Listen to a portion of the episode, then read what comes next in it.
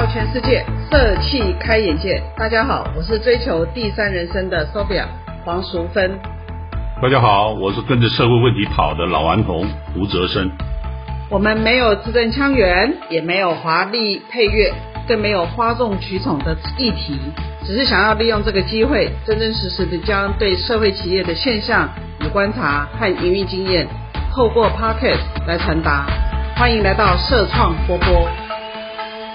我们今天呢，很高兴我们的那个胡老师已经从花莲回来了。那各位朋友，我们上次呢花了一些时间呢，跟老师讨论了所谓的那个贫穷的大千世界。那老师也给了我们一些不一样的建议啊，就是说，呃，当你在社会主流价值底下，那你怎么样去找到一个能够改善自己生活的方式？也给我们一些建议。那我们今天啊要来一个新的议题哦，这个议题呢一提出来以后，我们。的那个同学们呢，都有很大很大的反应，大家都觉得说，对这个讲到我的心深处。这个议题是什么呢？就是我们要来谈所谓的孤独感。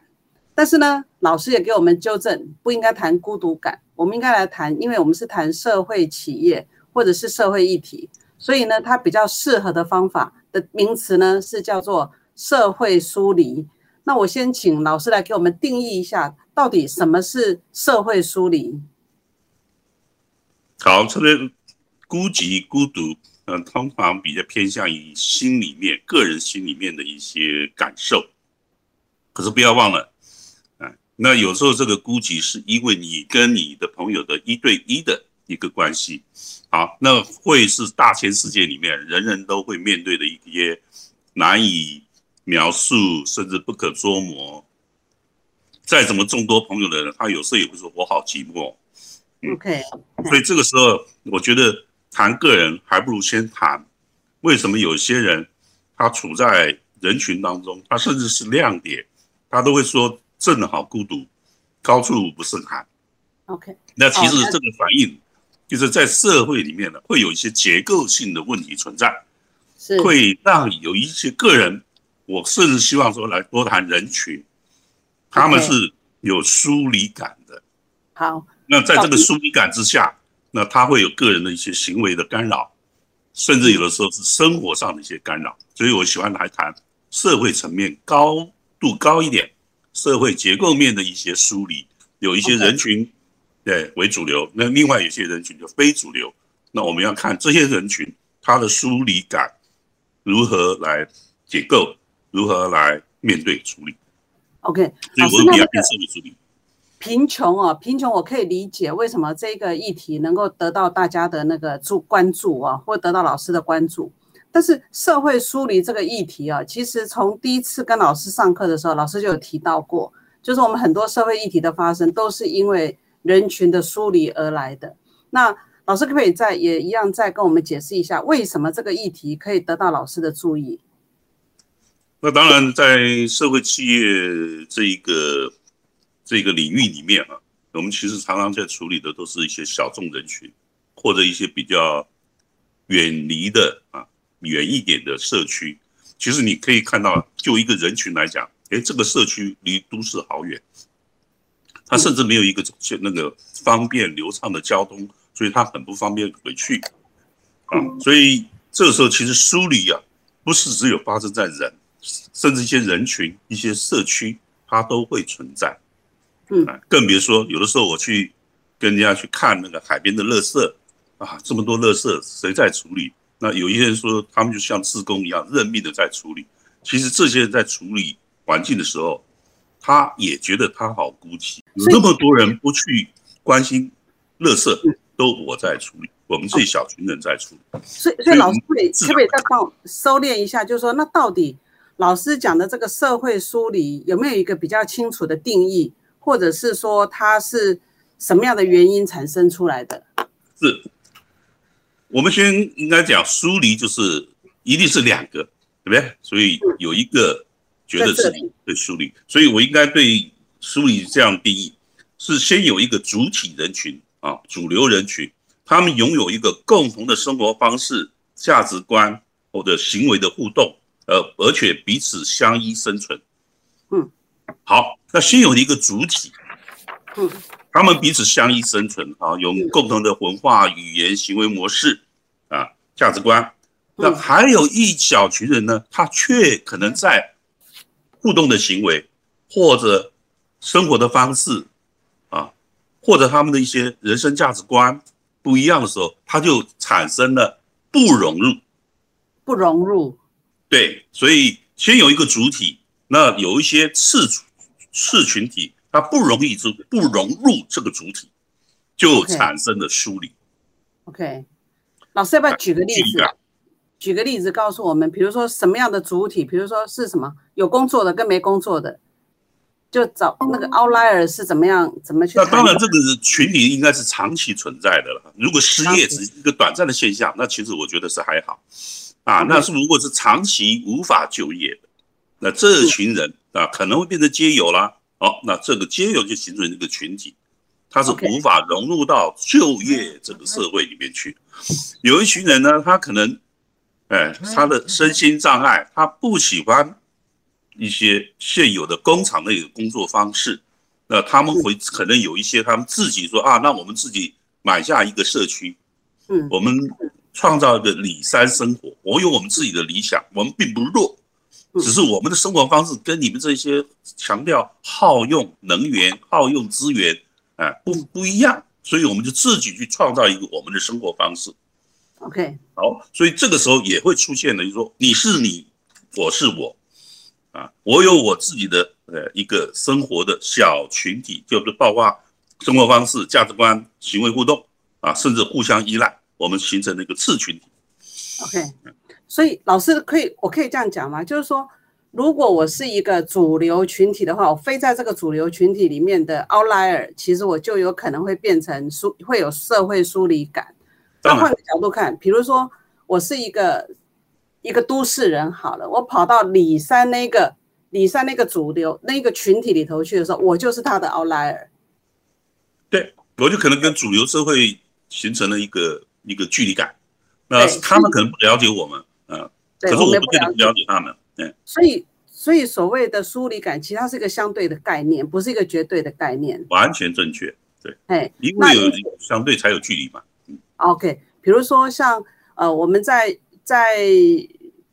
在跟年轻的这些同学们在一起的时候，比如说他们他们有他们的一个 society，或者他们有他们共同的行为模式跟他们的价值观，我不知道这有哪几种方法可以去。去定义什么叫做主流？那我我当我这个这个，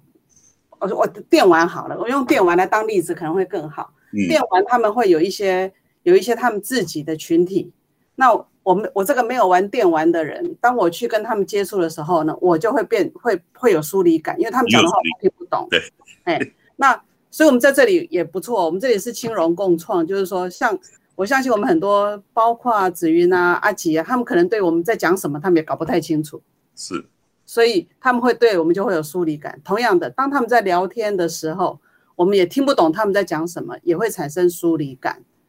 那如果这样的定义是对的话，那这种疏离感跟跟社会企业有什么关系啊？不，我要特别强调，我我刚才有讲一个长期性的结变成一个结构性的时候，疏离感。啊，我们来谈这个社会疏离比较有，就变社会疏离。嘿，对你像刚才说，我如果在电玩世界里面，我跟跟他们对有距离感，可是我有机会去跟他请教，我有机会去学习，我有机会甚至慢慢融入在里面，他们也不排斥我。其实那个疏离感是一个时间的，怎么去可以解决的？呃，它不是一个长期性的啊，所以我觉得那个疏离感就比较不是。不需要去特别的关心，它是一个个人的调试。OK OK。可是如果有一个结构性是长期性的，那就根本没有办法融入。啊，我甚至我自己跳出来找了一个我们自己的人群，我们自己活我们自己的，照顾我们自己的生活。嗯。啊，那这时候就造成两个群体的长期的距离。嗯。那就出现了我们讲的社会的距离感。社会的疏离，而不是个人的梳理。个人如果可以调试，我觉得那只是个人心理，他的行为可以改。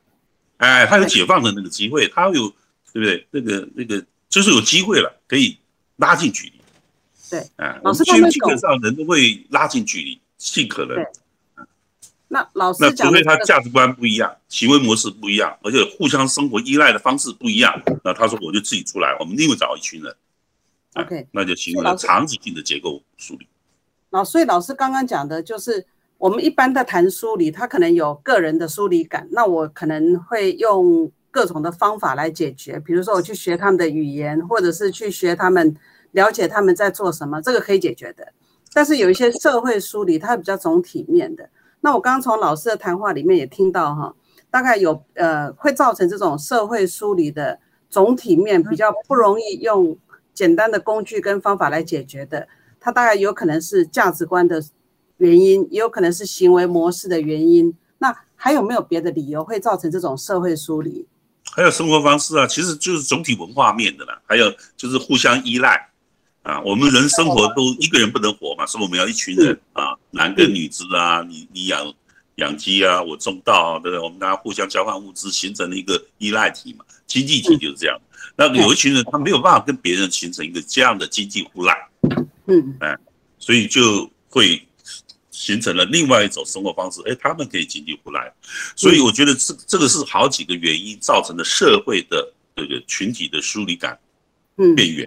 那这个变远其实都是不好的现象，嗯，因为我们当然希望是呃，不见得是要完全相同，可是我们一定要一个某种程度的相互依赖，呃，才能形成一个圆融的社会。因为 OK 疏离社会会彼此从漠视或者是误误解，甚至到批判，最后也许出现的冲突或者是呃一些行动啊，嗯。那我觉得这个是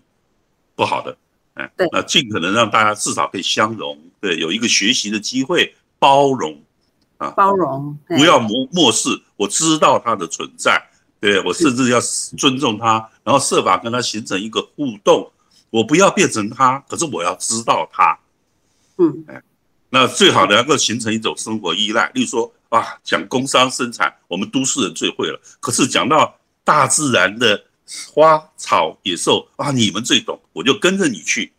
哎，我嗯有时候甚至花巨巨资去跟你学怎么样去寻找野猪，怎么去认识夕阳，怎么去看海。嗯那这个时候至少对我接接受你，我还希望你给我一些你的知识，我需要那些。我有工商，可是你有自然，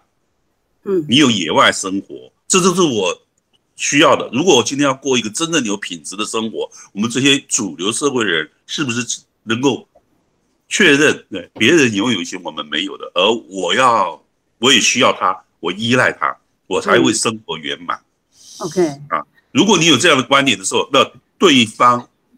那些次群体、小群体，他也就有了价值，甚至我还需要他的价值。那是逐步的在某些方面形成了相互依赖，OK，这个社会就比较圆融。是呃有老师，那我们用这个相互依赖这个来当例子啊，因为我看老师刚讲的那个社会价值的那一种，有几种，有社呃有价值观的差别，有行为模式、生活方式，然后相互依赖。那就我们先来谈那个相互依赖这这一个逻辑。我记得哦，我最大的一个 shock 是有一次跟老师到那个花莲的山里头去，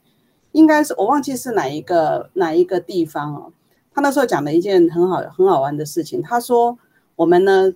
呃，学校学的东西都一样，国英数理化哈，这么多事情，所以就会让我们那个山地里面的小朋友呢，觉得什么自己都跟不上人家啊。比如说也要学英文，那我们在台北，当然我们会看到很多比较多的刺激，我们会有会有可以麦当劳就看到麦当劳就至少是英文。那重点是你在山里面，你教小朋友英文，在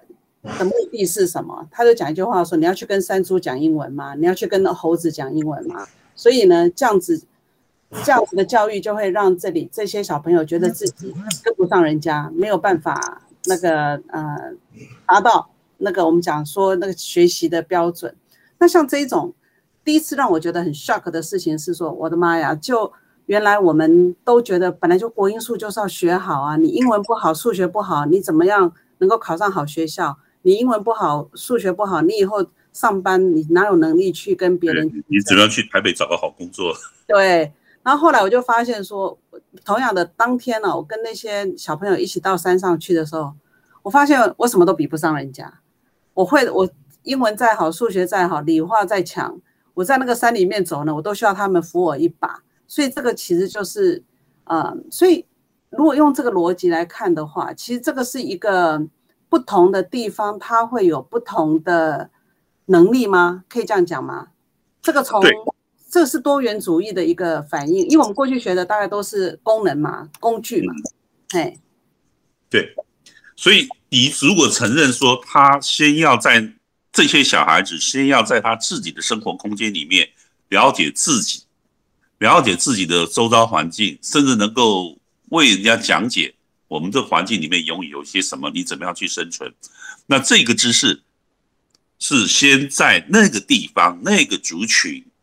对，离我们很远的，甚至我们其实根本不晓得还有这种东西存在的，漠视的。那么，你如果承认他们有他们的价值，你跑过去那里的时候，不是去说，哎，你做一个我在台北要吃的牛排，而是说，哎，我就来你这边欣赏一下你们是什么，你们吃什么蔬果，你们吃什么样的，对这个，或者你用什么方式调理，你怎么样去接近大自然，欣赏大自然，维护大自然。那这是你的价值，我还要来跟你学，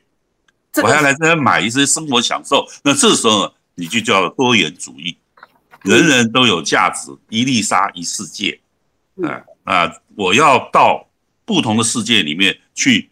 欣赏这个大自然，这个大广大的宇宙世界里面还有那么多有趣的东西。你是开放的心胸，你承认对方的存在，你是多元主义者。那我们对每一个这样的事群都把它视为一个。小社会，我们要为这个社会建立他们自有的知识。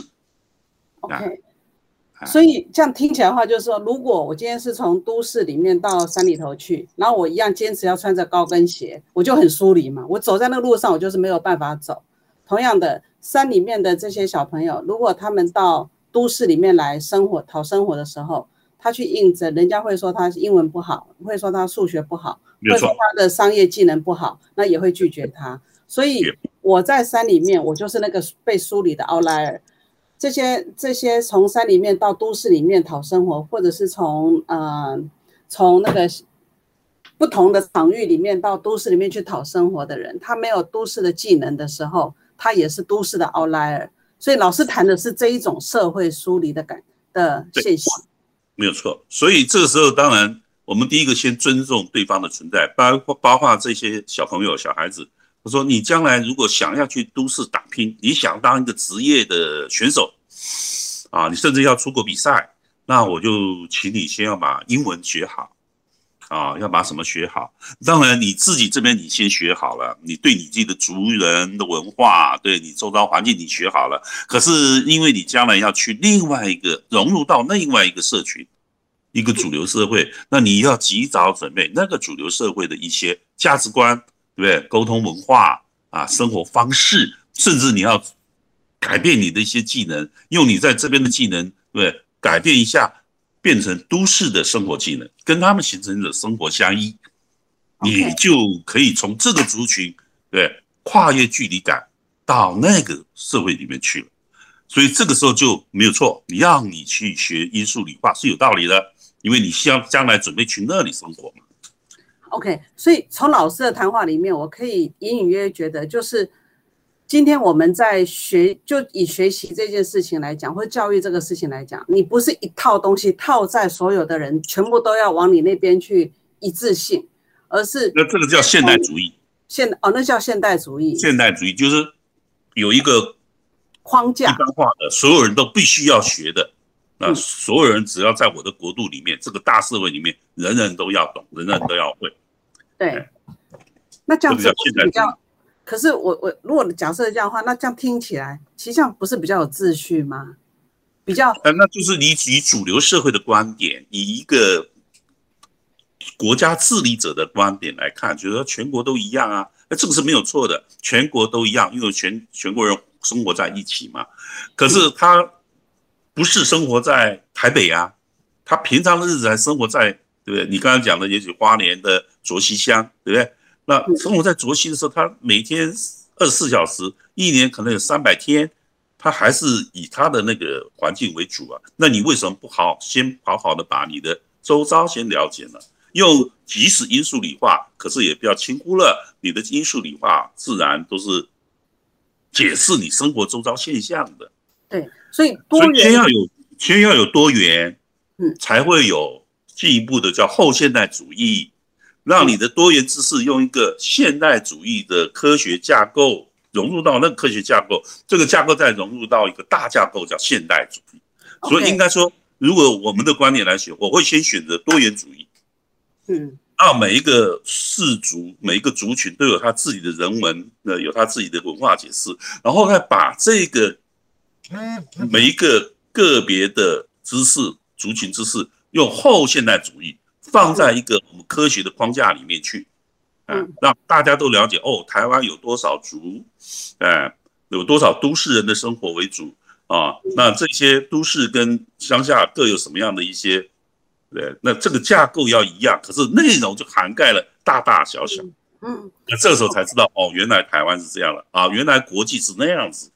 OK，你的了解才会慢慢的串上去，绝对不要轻忽说我们要全全世界一样，所以台湾要一样，台湾要一样，你们那些个别的族啊都都不要去管啊，你全部就学一种语言，就学一种啊，一种那个那个呃生活方式，一种技能，对，哎，这样我就听起来我就听懂了，这个太霸气了。对，就是说我们呃，其实这样讲我大概就可以理解，就是说我们应该要先了解自己有什么，每一个人有的东西都不一样，每一个人的钻石的亮点都不一样。先把自己的钻石给找出来，然后呢，当你要把这个钻石推广出去，或者是说你想要再扩大它的影响力的时候，你要知道你要去的地方它的游戏规则是什么，所以你必须要去了解。那个呃主流的游戏规则是什么，然后才把它引申出来。如果是用这样子的概念的话，我就可以解释为什么我们到山里头去，或者是到很多偏乡去的时候，我们会看到那个风车，就会觉得格格不入；或者是看到那个罗马柱的凉亭，就会觉觉得格格不入，因为我们都把用后现代主义，就是哦，大家都喜欢风车，大家都跑去荷兰看风车，所以我就在我们的村子里面呢架一个风车。那这个就是有一点造成了那个，那你再怎么你再怎么做，你都没有办法比荷兰的风车好看嘛，就变得非常的那种怪异的现象。所以从老师刚刚的那个描述里面，我大概可以理解，就是说我们如果要一定要先尊重自己拥有的，或者是了解自己拥有的，然后再去包容，还有能力去包容呢外部的的一些其别人有的，然后想。然后呢，去符合整个总体的游戏规则，可以这样讲吗？是的。所以，我们回来看刚刚的那个呃多元主义跟后现代主义的这个这个这个逻辑上面哈，那嗯呃，接下来我想要请问老师的事情是说，那我们从社会企业来看，看到了这个现象，就是说我们过去可能比较偏后现代主义，现在已经慢慢的懂得去尊重多元啊，整个。我觉得包括我们大家的那个想法跟对于一件事情的看法，也慢慢有这样子的一个移动。那如果是这样子的一个一个改变的话，那我们社会企业又能够做什么事情？跟老师在长期在研究的社会创业又有什么样的关系在？所以第一个，我们先确定社会企业所关心的是我们现在的主流社会或者一些主流生活方式下出现的一些疏离的群体或者一些。破坏的问题，我一讲破坏，可能有人不高兴，可是确实环境破坏就是大家说好了，伤害对，那这些破坏，它也许不是一个人的伤害，可是对某些人关心环境的，说你破坏了环境，就破坏了我对环境的尊重。嗯，好，所以疏离感有的时候不是来自于人跟人，而是人对物，嗯，人对这个呃呃资源的耗用。垃圾的产生啊，甚至空气、水的污染，好，这个时候形成了一种价值观的梳理，嗯，所以他会说，那我选择一种生活方式，那这个时候他就开始说，我选择一种生活方式是为了解决那个问题，污染的问题、环境破坏、垃圾等等这些问题，嗯，所以社会企业它。是来自于有些人对主流社会大家习以为常的这种生活方式，造成了对人对第三者啊，或者对环境、对资源啊，嗯，那形成了一种伤害的时候，他的一种关心，甚至最后提出行动来解决。而这种行动，我希望他是能够自给自足的，用企业的手法啊，一方面创造你的财务收入，另一方面让大家来消费你的生活方式，因为你的生活方式来解决环境问题的。所以社会企业它的这个产生，基本上它是一个这样的过程。嗯，因为有一些主流社会，主流社会不是凡事都对的，它大量的耗用资源，这个是我们必须要检讨自治的。嗯，他对一些不在他的这个体系里面人或者社区造成的伤害，这是存在的。哎，他不是有意，可是会造成。所以这个时候啊，社会企业却去关心他，甚至要提出方法来解决他的时候，那我们不需要去排斥他或漠视他，甚至误解他、攻击他，因为他是帮我们把这个社会弥补好的。就我如同我们刚刚讲的，我们如果只有主流社会，只有都市而没有乡下。这个社会是不健康的，我们没有理由去排斥他、忽视他、误解他、攻击他。OK，所以这个是我们一直在推广社会企业的时候，去强调它是我们主流社会的一种弥补、一种修补。好，它是一种解决。哎，所以我想我这里做一个简单的一个小结哈，老师听看看对不对？那。也就是说，当我们在开谈社会梳理这个议题的时候，我们第一件事情是要先分分分开来谈梳理里面大概有有个人的那种孤寂感哈，那孤独感，那这比较不是我们关心的，因为这个会有一些工具跟方法可以解决。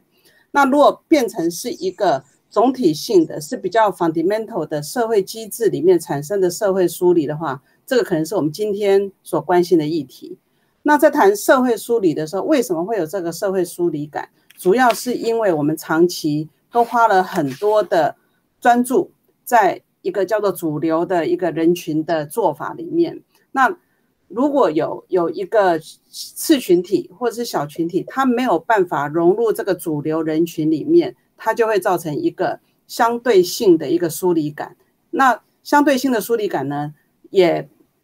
会可能因为照过去的发展的情况来看，可能会越来越多。因此，这些疏离感的产生，可能会是因为你的价值观不同、行为模式不同、生活方式不同，或者是互相依赖的原因。那有这么多的原因呢，产生的这种社会疏离，那我们有没有办法去做用一些呃社会企业的手段来处理？第一件事情是你要先直面这种。疏离感产生背后的原因，那它是一个多元的价值产生的结果。那我们也要尊重这种多元的价值。有了多元价值以后，那透过一些其他企业的手段来进行。老师这样讲对吗？对的。可是还有一些，也许就是也有需要，可是没有放在你刚才所描述的这个结论里面。哎，其实主流社会哈。应该说，就是现在的呃政府来讲，当政者啊，或者是生活群体来讲，都市啊，那以这个社会资源来讲，它一定是拥有强势资源啊，多数资源的。好，其其实，在我们台湾，我们先不要讲别的国家，我们在这方其实做的也不少啊。例如说，我们会对一些社区做一些额外的一些补助啊。那这个时候，有的时候就说，让我分一些资源给你啊，那让你的生活。不要离我太远，生活物质面不要离我太远。那有的时候呢，我们也会定一些法规去保障这些弱势啊，或者比比较疏离的次群体、小群体啊，那也会去禁止有能力者是不是会干扰了他们，所以会用一些立法规定啊，例如说设立一些保护区啊，或者一些开发什么样的土地需要经过什么样额外的审核等等那，这个叫主群体自治。啊，那或者是有些我刚刚讲的资源的流过、流去，由多的流到少的。好，其实其实做的不少。那可是为什么还会有所不足呢？我们社会当然只要有人有梳理，有群体有梳理，就代表我们还不够好嘛，没有一步到位，确实也不可能一步到位。那这时候呢，我们要逐步的去针对这些梳理群体，你们到底还有什么地方还没有进步到八十分？对，我们是不是在在努力的变成八十五分，变成九十分。好，所以这个时候其实我们就开始慢慢的去思考说，那我们要了解他，我们让他们先建立自己的族群文化，甚至把它变成一个记录，对？把它复旧变成一些文字记录、影像、图形、声音的记录。好，所以这边其实台湾也做了不少，对。那么最后还有一个就是说，那么。他能不能够形成一个生活自立的这一点就麻烦了，因为现代化的工业的进展速度太快，快到连都市人都赶不上，都会有结构性失业的问题。那这些比较远一点的村落的孩子，他更无法学上我们所懂的这些东西，因为。我们的孩子啊，其实他就算不学，有时候耳濡目染，在台北市看多了，他好像也懂了一点，对？他上网上久了，他也说我也是现代化科技的 IT 工作者。可是另外一些比较偏远的地方，也许他就没有这样的机会。那这时候呢，我们就开始要让那边呢去发展你自己先有什么样的机会？你是不是先在你自己的生活空间里面有一一技之长啊？有一个生活的。技能的呃收入的来源，那，然后然后呢，你如果要进入到都会区、工业区去工作现代化的技术，那我有没有一些培养你 power 的，我们叫培力的，呃一些方式管道，所以逐步的就开始为他们去设计。第一个，你在你自己的先这个空间要能够活下来，你拥有你的技能；第二个，你。进入到我们的那个空间领域来的时候，那你能不能学我们的，或者把你既有的转换成我们所需要的，形成一种商业生活依赖？那这个时候慢慢的就会出现了，用他的知识变成他的技能，他的技能变成我所需要的技能，或者学我的技能。OK，就出现了企业力、经营力、技术力这件事情，那就慢慢的自然而然就走向了你。要不要为他们去培育一个他们的社区企业，这群人所自有的社会企业？OK，所以才出现了企业这样的一个一个一个概念解决的方式。OK，所以我并不排斥政府要补助啊，这个还是要的啊，要有一些帮助他们建立他自己的文化，这个要的啊。可是慢慢的你说，那你这个文化之下，你的技能，嗯，然后你的技能能不能变成？我们所需要的主流社会需要技能，对，甚至能够到我这边来变成一个，没，我们自己也将来可以使用的一个主流技能，哎，是逐步逐步这样发展。好，哎，好，所以我想今天我们呢，大概就是一些概念上面的澄清啊，就是说我们先，因为我本来听到老师讲说要谈社会梳理，或者是谈那个那个孤寂的时候，我就想到说一个孤独老人在花莲，然后给我们提出了这样的议题，原来不是。老师还是学者本色哦，就是用用一个比较宏观的角度来看社会梳理到底是反映了一些什么样的现象。那从这些现象里面，我们重点还是要找到一些呃有没有，因为疏离感听起来就是一个呃，虽然有一些人可能会会孤独的鹰才飞得高。但是不管怎么说，我们还是总体面来讲，我们还是希望这个社会疏离能够能够让大家能够更融合在一起，能够更互相理解。所以我们提出了一个叫做主流人群跟相对疏离的概念。那从这个概念里面呢，老师也提到了一些商业的手法来做。那我想我们下一集哦，下一集我们就要请老师先准备一下，来告诉我们那这种不管你是要带入主流的价值观，或者主流的技术跟方法。那给那些啊，可能比较属于在地发展的一个逻辑，那有哪一些案例可以来跟我们做一些做一些分享？老师，好的，这样的这样子的要求应该不为过嘛？哈，不用呢，不不要怕，嗯，不要怕，对，好，对，那我们既然号称是跟着社会问题跑，那社会问题跟社会问题解决者，照理说手上就应该有很多这样的样本嘛。嗯所以你尽量考我没问题。所以，我们下一集呢，我们就会从国内跟国外不同的呃 outlier 的角度，然后来看看这种社会疏离的现象有没有一些管理或是社会创业的方法可以来解决的案例。那就先谢谢老师今天的分享。有没有问问阿吉？阿吉有没有什么样的？我们阿吉有问题吗？有没有问题要提出来？要不要先接？老师先结尾了，哎，我我对对，老师要不要先先结尾一下？好的，好，今天谈社会梳理啊，其实重点不在说疏离的心理感受啊啊，因为从社会观点来看，我们当时看结构面的，就说，哎，那一个圆融的大社会不应该有一些这样的是或不是啊，主流或非主流。得与失，或者是没这个有地位跟没有地位，存在跟不存在，我觉得这个都不是一个好的社会生活，因为这种生活方式一定会造成互相的攻坚啊，互相的漠视，甚至互相的这个。这个一些不当的行为就会出现，我觉得在国外很多这种事情，我其实倒屡见不鲜。那么台湾蛮幸福的，其实我们多数人是有这种包容的呃一种心。那只是这种包容的心呢，我们是不是能够转换成一个，让他不是只是过去我们常常常强调的给他补助，其实给补助拿的人，他又变成另外一种疏离，就是你看你给我拿啊，我好像很依赖你。我没有什么贡献，其实那是一种侮辱。OK，好，所以疏离感并没有真正的解决，所以 社会企业会比较强调说，你自己来做出什么，你可以很骄傲的把你手上所拥有的一些有价值的东西跟我交换，啊，甚至赚我的钱，我很需要你的东西，所以这时候他可以很骄傲的、很自尊的，甚至有他自己的一套。方法跟技能的，说我跟你终于有一些对生活上的互相依赖了，我不卑，我不自卑，啊，嗯，好不好？所以，我们用这样的角度来观看社会梳理，其实好的方法就是让他了解自己，找出自己